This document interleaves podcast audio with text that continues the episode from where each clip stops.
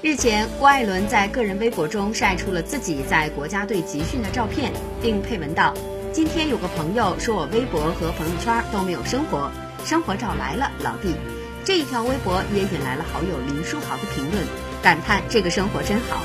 而调皮的郭艾伦则顺势开始招募其一起加入中国男篮，问林书豪要不要加入试试。去年夏天，郭艾伦与林书豪结下了深厚的友谊。